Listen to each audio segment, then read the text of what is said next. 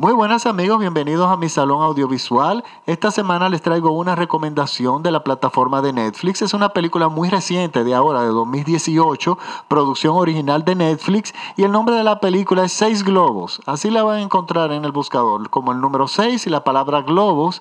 El título original en inglés es Six Balloons y es una película protagonizada, perdón, escrita y dirigida por Marja Lewis Ryan y protagonizada por Abby Jacobson y Dave Franco. Miren, yo quiero adelantar que esta es una película, primero que no es para adolescentes ni para, ni para niños, no es para niños. Adolescentes ya después de 18 podrían comprenderla mejor.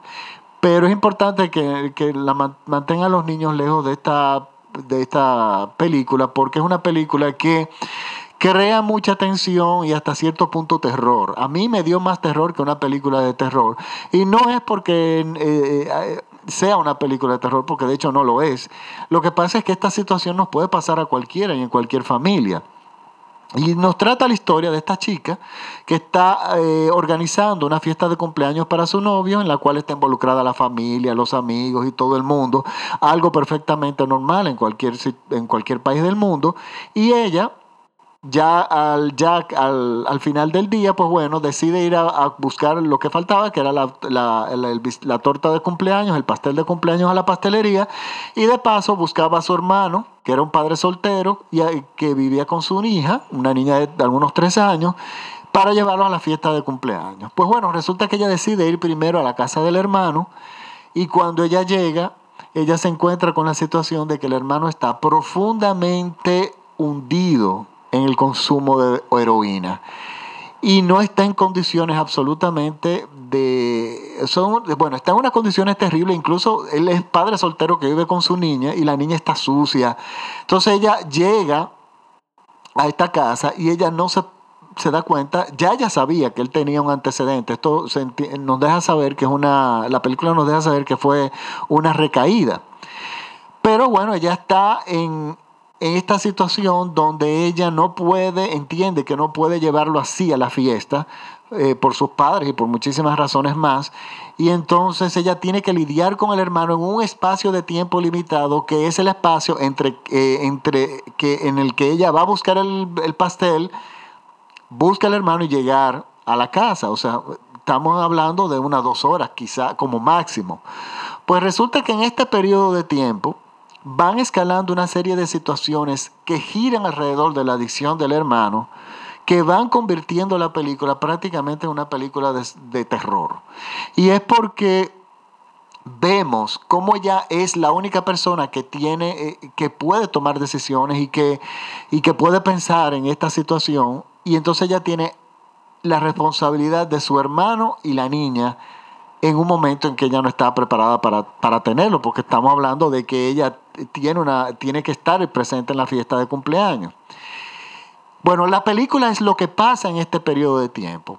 Y sí les puedo decir que son una serie de situaciones que van escalando, todas vinculadas a la adicción del hermano, que nos van causando una ansiedad y una tensión que a veces hasta ciertos momentos se convierten insoportables. Yo tuve que hacer una pequeña pausa antes de continuar.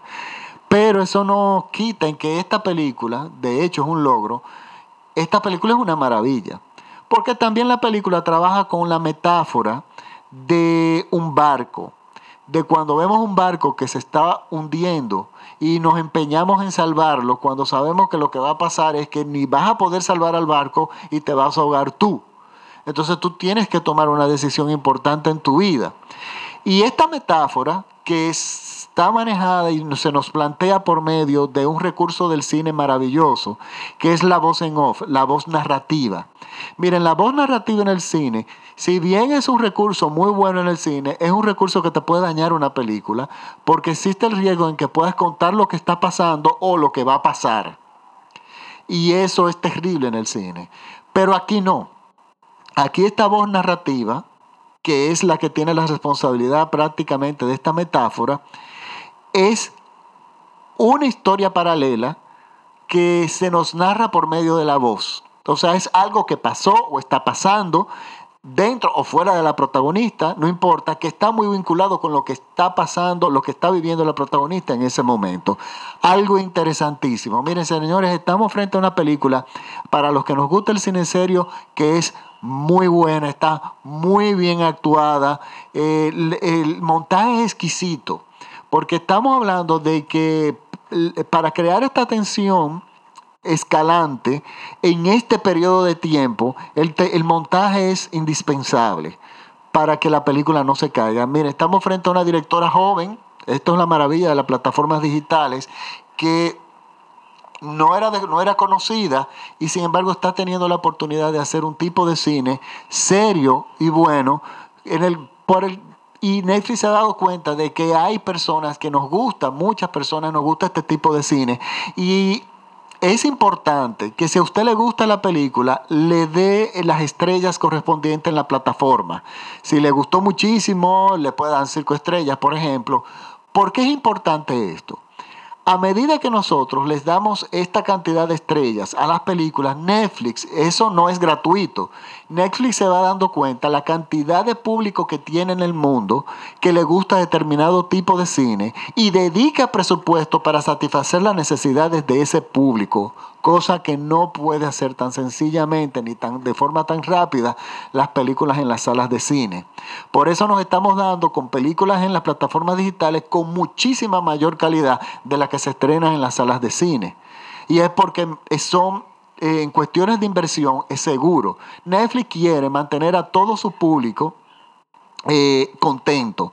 Por lo tanto, si habemos muchos que nos gusta este tipo de cine, ellos van a invertir más dinero en este tipo de cine. Y bueno, vamos a apoyarlos, denle las estrellas que necesiten darle en todo, en, y yo sé que les va a gustar. A los que les gusta el cine serio, yo sé que esta película realmente les va a gustar. Por lo tanto, recuerden que pueden acceder a mis podcasts que son gratuitos pues bueno, la forma más fácil es eh, entrar en mi perfil de Facebook, que eh, de, Facebook que se llama el Salón Audiovisual de Francis Poe.